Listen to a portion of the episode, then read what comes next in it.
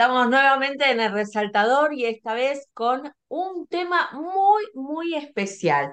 Fíjense, les traigo las 11 llaves que abren las puertas de los grandes logros. Estamos con su autor, N.S. Cort, y vamos a hablar sobre las 11 llaves, sobre la importancia de cada una y también vamos a hablar sobre cómo llegaste, Cort, a este libro. Eh, contás bastante eh, durante su escritura, eh, contás que tuvo que ver también la pandemia, la bendita pandemia en todo el proceso, y, y también con que este libro es tu gran logro, ¿no? En, en esto de cerrar las once llaves, calculo. ¿Cómo estás? Muy bien, gracias. Eh, bueno, un gusto estar aquí contigo. Gracias por la invitación. Eh, bueno, cómo llegué a este libro es, eh, es bastante interesante porque este es el primer libro después de la pandemia.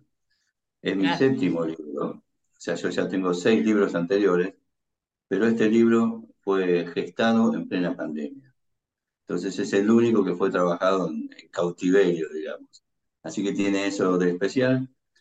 Y tiene también un- una idea que me parece que puede ser interesante, y es que uno de mis libros anteriores, que se llama El líder senso- sensorial, el siguiente salto en la evolución del liderazgo, hablaba de un nuevo modelo de liderazgo, mucho más humano, donde se ponía más el, el foco en servir que, que, que en simplemente dirigir y nada más.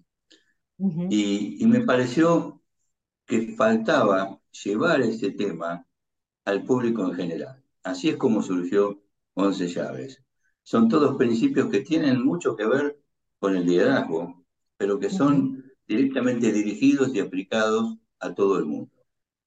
Entonces es como que es un paso más allá de el liderazgo, sino que es ir a la gente común para que todos puedan ser líderes en su propia vida, en su cotidi- cotidianidad, en sus propias actividades, que puedan realmente eh, avanzar y, desarrollarse al punto de, llegar a tener grandes logros o, todos los logros que quieran, lo que sueñen si simplemente siguen ciertas reglas, porque hay, muchas cosas que se pueden ir haciendo que permiten que una persona pueda realmente desarrollarse y, y lograr alcanzar sus metas, sus sueños. Y de eso trata un poco el libro, ¿no? 11 principios irrefutables, atemporales y, y generales, o sea que sirven a cualquier persona para realmente abrir esas 11 puertas, por eso le llamamos 11 llaves, porque abren 11 claro. puertas que nos permiten desarrollarnos personal y profesionalmente y alcanzar cualquier sueño, cualquier logro que tengamos. Esa es más o menos la, la idea del libro. Eh, cuando vos lo escribiste, lo dividiste en tres partes. Vemos que la edición de Del Fondo también nos muestra que hay eh, tres colores, digamos, eh, violeta, verde y celeste, como para marcarlas. Eh, me gustaría que hablases sobre ellas. Bueno, en realidad son cuatro partes, porque hay una cuarta parte que une las tres primeras. Claro. Ahí está la cuarta parte. Eh, la primera parte trata sobre el crecimiento personal. Todo em- empieza por crecer uno interiormente, desde el interior. O sea, nada se puede lograr pensando en hacer cambios afuera o en conseguir cosas de afuera, sino que el cambio empieza por uno, desde el interior. Entonces, esa primera parte la he llamado crecimiento personal y incluye las tres primeras llaves que abren las tres primeras puertas. Esas puertas las he llamado la puerta de la eficiencia o de la eficacia, la puerta de la fortaleza y la puerta del potencial. La puerta de la eficacia es eh, muy, muy importante y por eso es la primera, es con la que empieza el libro, y tiene que ver con cómo nosotros manejamos nuestra actitud. Porque en realidad la actitud juega un papel realmente muy, muy importante en el desarrollo del ser humano. Una persona puede tener mucho conocimiento, puede estar muy preparada, puede tener grandes ideas, grandes planes, pero si no tiene la actitud correcta, difícilmente pueda llegar a buen puerto. Es muy difícil que pueda lograr sus objetivos. Y la actitud es algo que nosotros tenemos total control sobre ella.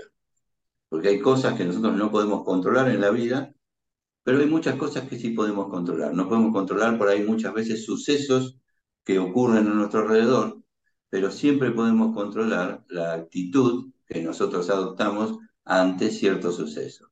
Entonces, esa es la primera puerta que hay que abrir y, y es una puerta muy, muy interesante la segunda puerta es la puerta de la fortaleza. La puerta de la fortaleza también es muy, muy importante y a lo que me refiero con la fortaleza es a que nosotros tenemos que saber reconocer en dónde están nuestras fortalezas, en qué cosas somos buenos, y cuál es el área de nuestra fortaleza y enfocarnos ahí.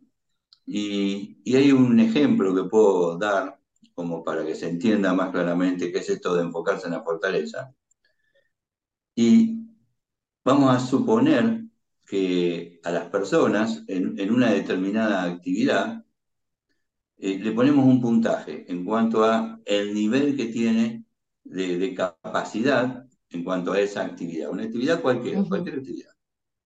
Entonces vamos a ver que una persona que tiene, por ejemplo, nivel 2, de 1 a 10, nivel 2, o sea que es bastante mala en, esa actividad, por más que ponga esfuerzo, dedicación, tiempo, eh, y, realmente se esfuerce, puede mejorar muchísimo, pero nunca va a mejorar mucho más de un 30 o a lo sumo un 40% del nivel original que tenía. O sea que esa persona puede llegar a ser nivel 6, por ejemplo, pasar del 2 al 6. Ahora, ¿qué pasa con una persona que en una actividad tiene el nivel, por ejemplo, 6 o 7? O sea, lo hace bastante bien, es término medio, cuando esfuerzo, dedicación, puede llegar a nivel 9, 8, 9 o 10 incluso. Y esa es la gran diferencia. Mientras nosotros nos enfoquemos en mejorar nuestras debilidades, solo vamos a llegar a ser personas promedio y a tener resultados promedio. Cuando nosotros nos enfocamos en desarrollar nuestra fortaleza, no nuestras debilidades, podemos llegar a la excelencia. Y eso hace un cambio en la vida de una persona total. sí, tenés un par de, de, ideas que eh, las revertís en el libro, que, que son de, de, esa, de esa clase, ¿no? Es decir, lo que uno siempre dice, no, vos tenés que trabajar tus debilidades, vos decís, no, no, no, al revés, trabajemos las fortalezas. Hay, hay un par de cosas que, que revertís mitos, ¿no? Claro, sí, hay un mito que se dice que hay que trabajar en mejorar las debilidades, pero eso solamente lleva a la mediocridad.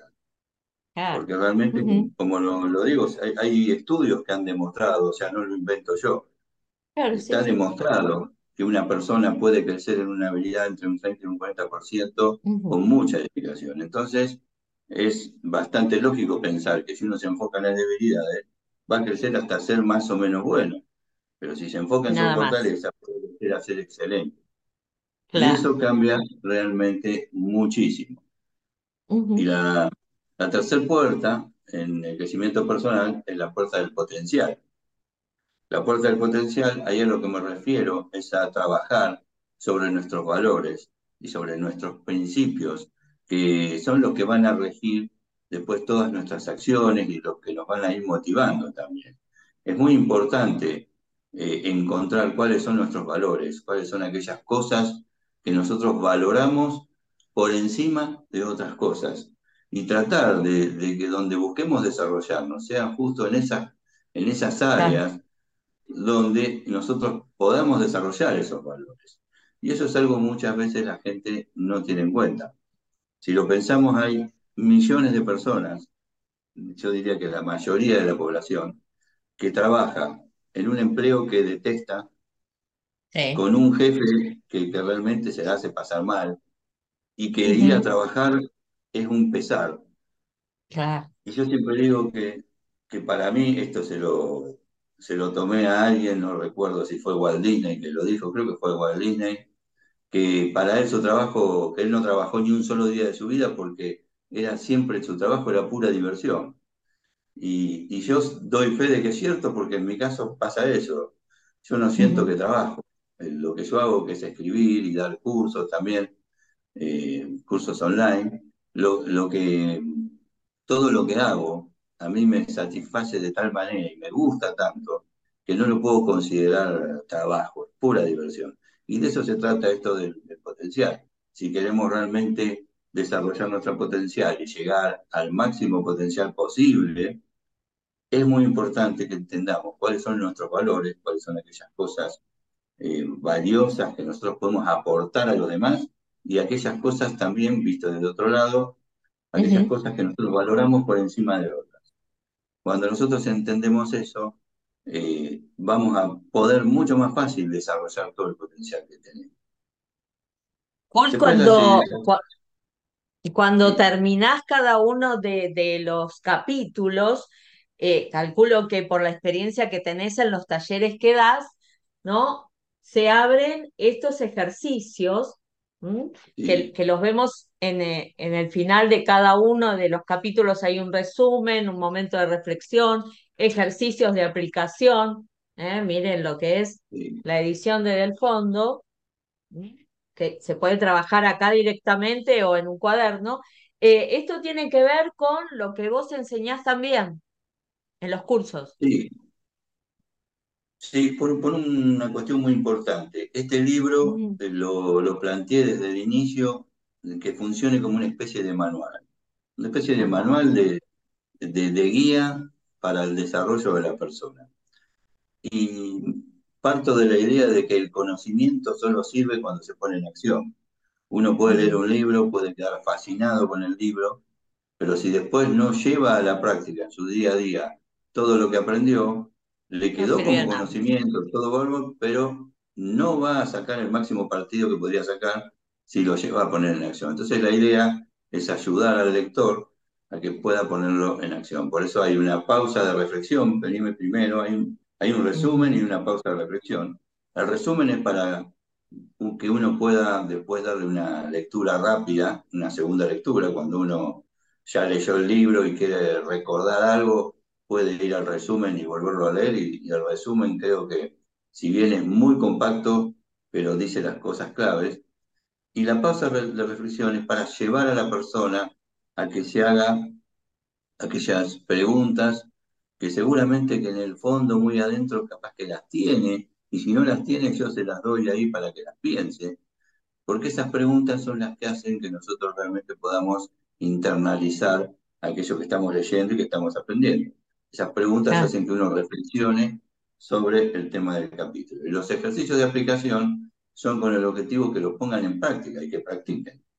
Y esos ejercicios lo que hacen, además de practicar lo que leyeron en el capítulo, estoy seguro que mientras están haciendo esas prácticas, les van a surgir ideas para aplicar en situaciones que ellos tengan en su vida cotidiana, en sus trabajos, en, en donde sea que, que estén queriendo aplicar lo que están leyendo. Entonces, por eso, con esa idea es que cada capítulo tiene su resumen, su pausa de reflexión y su parte de ejercicio. Y también eh, nos pones ejemplos de, de personas que han hecho, eh, bueno, sus sueños realidad, de personas que te inspiraron y, y de y hasta un cuento pones, que la verdad que me encantó, el cuento de la, la pavada, eh, que realmente se, se mete dentro de, de lo que es tu texto y nos ejemplifica de una manera muy gráfica lo que nos querés decir acerca de la mediocridad, del hombre promedio y de superarse, ¿no? Porque finalmente es eso eh, a lo que llegamos con, con las últimas llaves, digamos. Claro, e- ese cuento en particular de Morir en la Pavada, se llama, es de, de un sacerdote, Mamerto Menapache, Ujú. sacerdote y escritor, que mm, justamente es, un cuento que a mí me marcó mucho porque lo escuché de niño. Ajá. Cuando, eh, yo estudié, yo estudié en una escuela, una escuela religiosa, y en, uno de, en una de las actividades de la escuela nos llevaron a una localidad que se llama Manuel O'Higgins, en la provincia de Buenos Aires, donde está el monasterio donde está este sacerdote. Y en este monasterio, él mismo, el mismo escritor, nos dio una charla. Yo tendría, eh, por la secundaria, tendría 16 años, 15 años por ahí. Y nunca me voy a olvidar de ese cuento, porque él nos contó ese cuento y yo me quedé impactado. A mí me encantó, porque realmente eh, es clarísimo de cómo uno puede vivir, de lo que podría vivir, como, como esa águila que vivía eh, como, un, como, un, como un pavo en realidad, cuando estaba hecho para las cumbres, ¿no? Entonces ese cuento me marcó tanto que quise incluirlo aquí, busqué el libro donde estaba, que es un libro muy interesante que tiene todos cuentos de Mamerto Menapache, cuentos rodados creo que se llama, no me acuerdo el título, pero creo que era cuentos rodados. Y muy, muy interesante. De hecho, les recomiendo a ese autor porque escribe cosas realmente muy lindas, tiene muchas historias muy interesantes. Y de, ahí es que surgió la idea de agregarlo, porque realmente a mí me marcó desde muy temprana edad esa, esa historia. Es muy interesante. Es, corto, muy gráfico y va a la médula de lo que vos querés decir. Claro, tal cual, sí, sí. Sí, sí.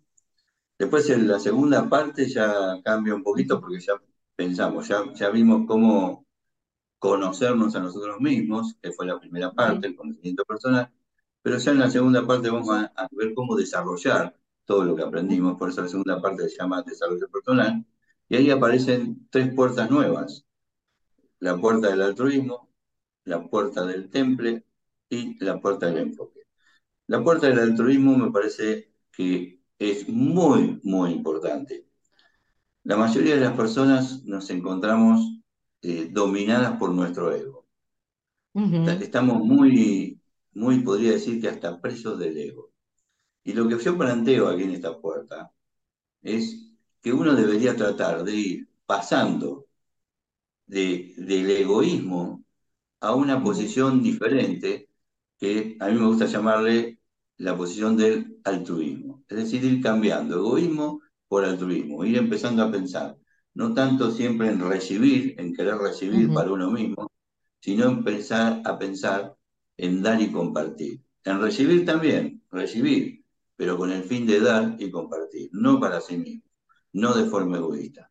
Entonces ahí en ese capítulo se trabaja mucho eh, todo lo referente al ego, cómo pasar del egoísmo al altruismo. Y ese es un capítulo que a mí me encantó muchísimo escribir, está muy relacionado con otro libro anterior, con mi cuarto libro que se llama La ley del propósito, y que trata un poco de este tema muy, muy en profundidad. Y, realmente es un tema que me parece muy, muy importante, porque la verdad que si las personas pudiéramos pasar del egoísmo al altruismo, o sea, de ser cada vez menos egoístas, un poco egoístas vamos a ser siempre, pero por lo menos pasar un poquito más a ser cada vez un poco más altruistas, el mundo cambiaría, sería mucho mejor. Obviamente.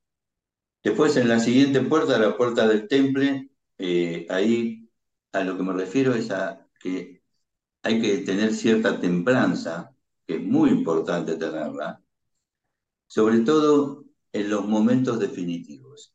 Los momentos definitivos eh, es un término que no lo inventé yo, sino que está acuñado por uno de los grandes líderes y escritores que tienen una gran cantidad de libros, que es eh, John Maxwell. Eh, él habla de los momentos definitivos de un líder. Y a mí me impactó tanto haber leído, yo, yo he leído toda la obra de John Maxwell porque me gusta mucho cómo, escribe sobre liderazgo. Y los momentos definitivos yo pensé, no tiene solamente el líder momentos definitivos, sino que todos los seres humanos pasamos por momentos que son claves en nuestra vida y que depende de cómo los enfrentemos y cómo los sobrellevemos, puede haber un antes y un después. Por ejemplo, podemos tener un contratiempo. Ah, sucede algo que en apariencia, digo en apariencia porque nada es tal cual como uno lo ve, pero en apariencia sucede algo malo. Que nosotros decimos, uy, qué malo que me pasó, esto es terrible, qué malo.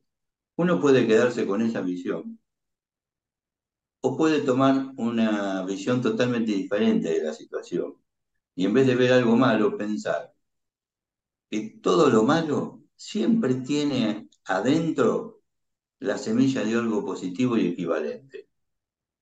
Siempre que nos pasa algo malo, seguro que algo, si buscamos, y si buscamos bien, vamos a encontrar algo positivo. Porque no existe algo que sea realmente todo malo, sino que siempre tiene algo positivo. Lo mismo sucede con lo bueno, ¿no? Todo lo bueno siempre algo malo puede tener también. Y aquí hay un, le puedo poner un ejemplo eh, que me parece interesante porque si no, no se va a entender bien lo que estoy queriendo decir. Una, una persona, por ejemplo, que tiene un buen trabajo, donde gana un buen ingreso y está contento con ese ingreso, pero el trabajo no le gusta, no se siente realmente realizado haciendo su trabajo, no, no, no siente que ponga su máximo potencial, por ahí siente que, que, da para mucho más, pero bueno, ese trabajo es el que tiene, y como la paga es buena y, vive seguro, está cómodo. Podría decir la persona, qué bueno, qué bueno que tengo este trabajo, ¿no? Qué bueno, qué bueno, qué bueno que tengo este trabajo. Sin embargo, ese trabajo puede ser una trampa, porque puede tener la semilla adentro de algo malo. Lo malo, ¿cuál puede ser? Que a lo mejor la persona está destinada a hacer otra cosa, mucho más grande, mucho más poderoso, y, y que pueda generar un impacto mucho mayor en su vida y en el mundo. Y no lo está haciendo por estar atrapado en la comodidad y en la seguridad que le da el tener ese ingreso que, que resulta cómodo. Entonces, por eso hay tan pocos emprendedores. La mayoría de las personas trabajan en empleos toda su vida, incluso en empleos que odian, porque no, no se animan a, a, pasar a lo desconocido y se quedan atrapados. Entonces, cuando mm, eh, eh, nos encontramos algo malo, nosotros podemos tomar la actitud de pensar, bueno, algo bueno debe tener. Y cuando nos encontramos con algo bueno también, bueno, a ver, ¿esto es bueno realmente o hay algo más que podemos hacer. Yo, por ejemplo, estuve muchos años trabajando como profesor eh, en, el Estado, daba clases y tenía mi sueldo seguro, un trabajo para toda la vida. Sin embargo, si yo, yo, yo renuncié un día a ese trabajo, y no a uno, sino a varios, porque estaba en varias instituciones dando clases, eh, renuncié después de la pandemia. La pandemia fue lo que me ayudó a tomar la decisión de renunciar. Y renuncié a todos esos trabajos porque lo que yo quería era seguir enseñando, seguir dando clase y seguir escribiendo, pero quería llegar en forma mucho más masiva. ¿Por qué estar dándole clase a 40 o 50 personas si puedo darle a miles o a millones? Y gracias a eso empecé con todo mi trabajo online entonces, fíjense, ahí se puede ver bien claro cómo algo que era bueno, que me daba seguridad, en realidad no era tan bueno, porque cuando pude tomar el valor de dejarlo, se me abrió todo un mundo nuevo, muchísimo, muchísimo mejor. Entonces, de eso es lo que se trata, ciertos momentos definitivos. La importancia de las crisis, ¿no? De, de tomar este, una, posición frente a eso y aprender. Exactamente. Después la siguiente puerta es la puerta del enfoque. Siempre estamos dentro de la segunda sección del libro de desarrollo personal. Y acá lo importante, acá tiene que ver con no solamente manejar nuestro tiempo, enfocándonos en las cosas verdaderamente importantes, sino ir un poco más allá y manejar en qué se enfoca nuestra mente. Porque muchas veces nosotros hacemos cosas que las hacemos en piloto automático, porque nos, el, piloto automático acá cumple una función muy importante, ¿no? Porque nosotros si tuviéramos que estar siempre conscientes de todo lo que hacemos, nos volveríamos locos, pues sería imposible. Hay cosas que las hacemos en piloto automático, naturalmente, como cepillarnos los dientes, por ejemplo, que uno, si uno se pusiera una cámara y se filmara mientras se cepilla los dientes, se sorprendería, pueden hacerlo con su celular y probarlo, van a ver que día tras día se cepillan los dientes siempre de la misma manera. Comienzan por el mismo lugar, hacen la misma vueltita, van para el otro lado, siempre igual. Lo mismo cuando uno se baña.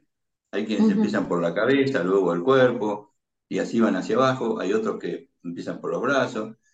Pero todos lo hacemos de la misma manera, día tras día, porque lo hacemos en piloto automático. Cuando manejamos, por ejemplo, cuando manejamos no vamos pensando, tengo que apretar el embrague, tengo que hacer el cambio. Cuando estamos aprendiendo, sí, pero después ya no. Ese piloto automático es muy útil y nos sirve mucho para nuestra vida, pero también nos roba mucha energía porque nos permite que nos, nos lleva a que en momentos donde debemos tener máximo enfoque en una tarea, el piloto automático se apodere de nuestra conciencia y nos desviemos. Por ejemplo, cuando leemos. ¿Cuántas veces una persona está leyendo y de pronto tiene que leer de vuelta el mismo capítulo porque se colgó pensando en qué tenía que cocinar a la noche, por ejemplo?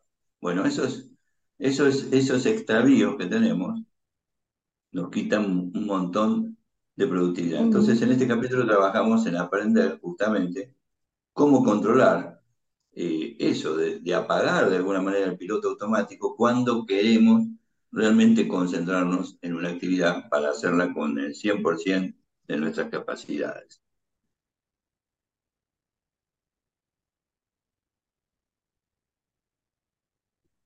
Así que ese, también es un punto muy, muy importante que de hecho estoy trabajando ahora eh, haciendo un curso sobre un tema muy parecido, tiene que ver con el enfoque de nuestra mente y, por eso tengo muy, muy presente.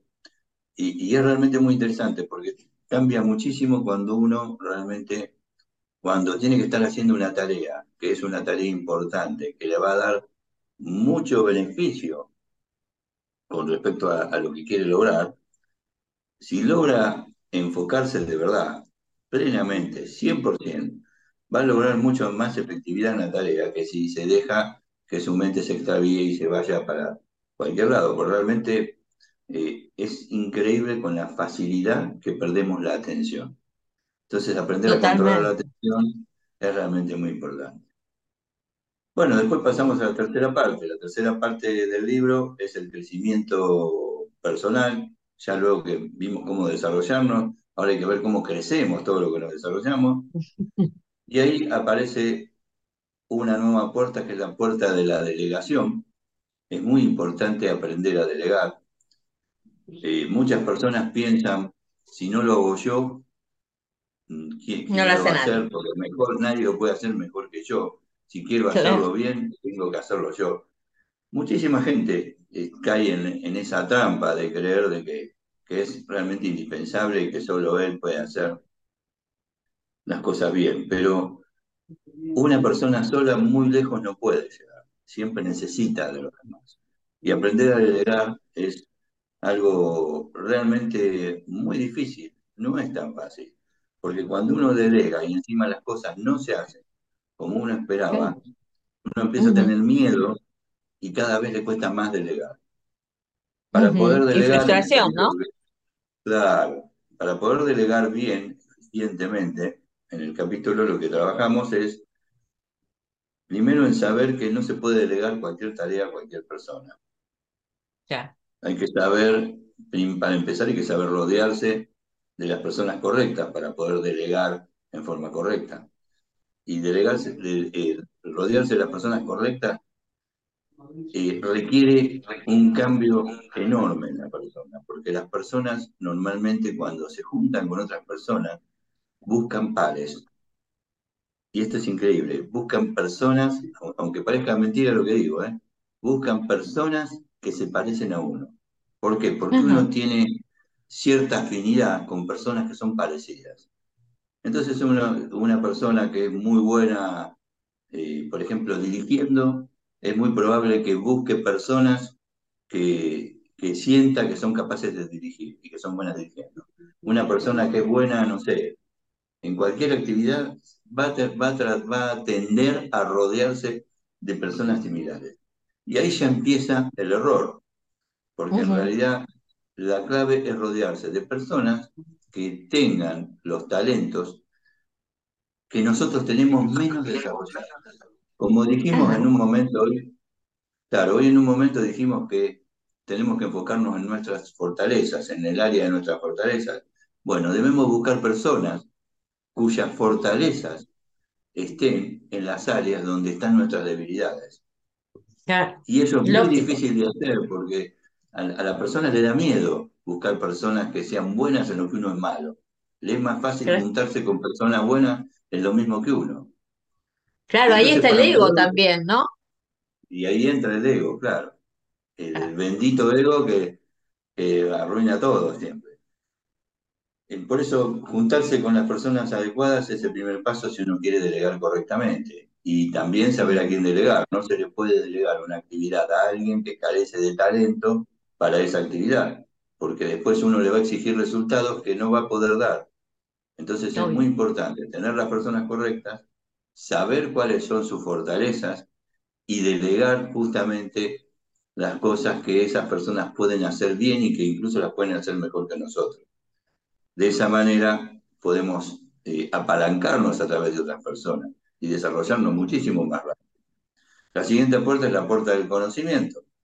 Ahora sí llegamos al conocimiento y el conocimiento es muy, muy importante. Y sobre todo conocimiento en el área de nuestras fortalezas, para, porque en el mundo de hoy, que hay tanta competencia, en cualquier cosa que una persona eh, trabaje, si uno quiere ser realmente bueno y tener éxito, no basta con ser bueno, tiene que ser excelente, tiene, tiene que hacer algo que lo destaque de los demás, porque hay, hay muchísimos haciendo lo mismo que nosotros hagamos. Sin importar lo que hagamos, hay miles o millones de personas haciendo lo mismo. Y para ser bueno debemos realmente aprender todo lo posible en, el tema, que, en, en el área en que nosotros trabajemos. Y la siguiente puerta es la puerta de la confianza y también es muy, muy importante, empezando por la confianza en nosotros mismos. Si nosotros no tenemos confianza en nosotros mismos, estamos sonados directamente. La confianza empieza por uno mismo, tener confianza en sí mismo. ¿Cómo uno puede tener confianza en sí mismo? Cuando trabaja en sus fortalezas y no en sus debilidades. ¿Cómo uno puede aumentar la confianza en sí mismo si está siempre tratando de mejorar las debilidades donde claramente no es bueno? Entonces, si uno se enfoca en sus fortalezas y trata de trabajar en desarrollar sus fortalezas, su confianza va a ir aumentando porque sus fortalezas se van a ir haciendo más fuertes. Entonces, esa es eh, la manera. Y también es muy importante la confianza en los demás. Una persona que no confíe en los demás le va a ser muy difícil poder armar equipos de trabajo, poder tener o delegar. claro, poder delegar. Fíjese cómo todos los, todas las puertas se entrelazan y se unen. Sí, sí, totalmente. Hablando de una puerta siempre aparece la relación con otra. Y por último pasamos a la grandeza personal, que es la cuarta parte, que es la parte que a mí más me gusta y que de alguna manera eh, cuando usted al principio dijo las tres partes, es porque realmente son tres partes. La cuarta parte es la que une esas tres partes. Y acá hablamos de la puerta del propósito, y acá tenemos lo importante que es descubrir cuál es eh, nuestro talento, nuestro verdadero talento, y cuál es el propósito de nuestra vida. Cuando nosotros, si nosotros empezamos, y acá se une con otras puertas también, si nosotros empezamos a trabajar sobre nuestras fortalezas, en nuestras fortalezas, en el área de nuestras fortalezas, está oculto nuestro verdadero talento, aquello en lo que somos realmente buenos y que solo nosotros podemos hacerlo de una manera muy especial. Todos tenemos algún talento, no existe persona que no tenga algún talento, todos tenemos algún talento. Lo que pasa es que nos pasamos trabajando en mejorar nuestras debilidades, entonces no encontramos nunca el talento. Cuando trabajamos en nuestra fortaleza, ahí aparece nuestro, podemos encontrar nuestro verdadero talento. Cuando encontramos nuestro verdadero talento, es decir, aquello en lo que somos realmente buenos, aquello en lo que estamos apasionados, cuando lo hacemos, lo hacemos con la pasión, aquello donde trabajamos y el tiempo pasa, las horas vuelan, casi que ni, ni nos damos cuenta, no nos cansamos, podríamos hacerlo sin que nadie nos pague. Cuando encontramos eso, podemos encontrar también cuál es nuestro propósito de vida, porque todos tenemos un propósito, todos estamos acá para algo, y ese propósito tiene no tanto que ver con nosotros, con el mundo. Nosotros cuando descubrimos nuestro talento y nos damos cuenta para qué tenemos este talento, vamos a ser mucho, mucho más efectivos en dar a los demás. Y cuanto más demos a los demás, más, más vamos a recibir también. Uno, uno piensa que es al revés, uno tiene que recibir, yo quiero, quiero, quiero, pero en realidad, cuanto uno más dé, uno más tiene que dar es valor, ¿no? Porque lo que la gente compra no es productos ni servicios, la gente compra valor. ¿Qué significa esto? Por ejemplo, yo que escribo libros y, mi libro no aporta verdadero valor a la persona, la persona no tiene ningún motivo para comprar el libro. ¿Por, qué quería comprar el libro? Para entender sin nada más. el libro debería dar valor, lo mismo con mis cursos, ¿no? Si yo hago un curso para vender y solo ganar dinero, sin importarme cuánto valor ofrezco al alumno, a quien lo compre, eh, no, no voy a llegar muy lejos, porque la gente no compra cursos, la gente no compra libros, la gente no compra productos, la gente compra lo que percibe que es valioso para ella en este momento determinado. En, un momento determinado, una persona, por ejemplo, que, no sé, necesita perder peso, por ejemplo, y por una cuestión de salud, y está buscando resolver ese problema y no sabe cómo resolverlo, si encuentra a alguien que le ofrece algo realmente valioso, que le sirva y que le ayude, lo va a comprar. Y, no está comprando ni el servicio, ni el producto, ni lo, que venda. Está comprando el valor que recibe. Entonces es muy importante descubrir nuestro talento y encontrar cuál es nuestro propósito para realmente valoren lo que damos. Cuando nosotros damos verdadero valor, vuelve éxito realmente. El éxito se alcanza cuando uno da valor, cuanto más. Y hay una frase que no, no recuerdo quién la dijo, creo que fue Zig Ziglar, que es un gran motivador que ya falleció, que mm, creo que era él, que decía que cuanto más valor demos a la mayor cantidad de gente posible, más dinero vamos a tener.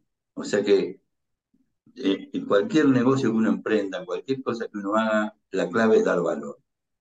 Eh, con esto, con esto te vamos a despedir porque se nos acabó el tiempo y realmente ya, ya le dimos a la gente el gran valor que tienen las 11 llaves que abren las puertas para los más grandes logros y te agradecemos muchísimo estos 40 minutos en los que nos diste una clase magistral sobre todo esto.